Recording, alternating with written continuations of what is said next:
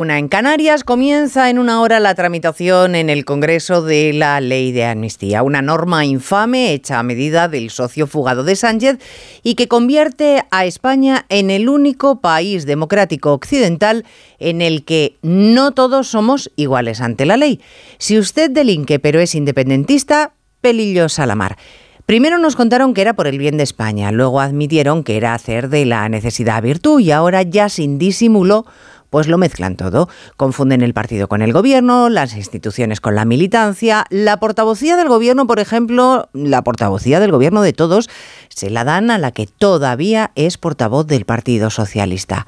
Y miren, después de cercenar todas las bases del Estado para que Puigdemont esté contento, Resulta que el forajido no lo está porque Sánchez no da la batalla de las lenguas en Europa de manera que al fugado le parezca suficiente. Así que suma y sigue.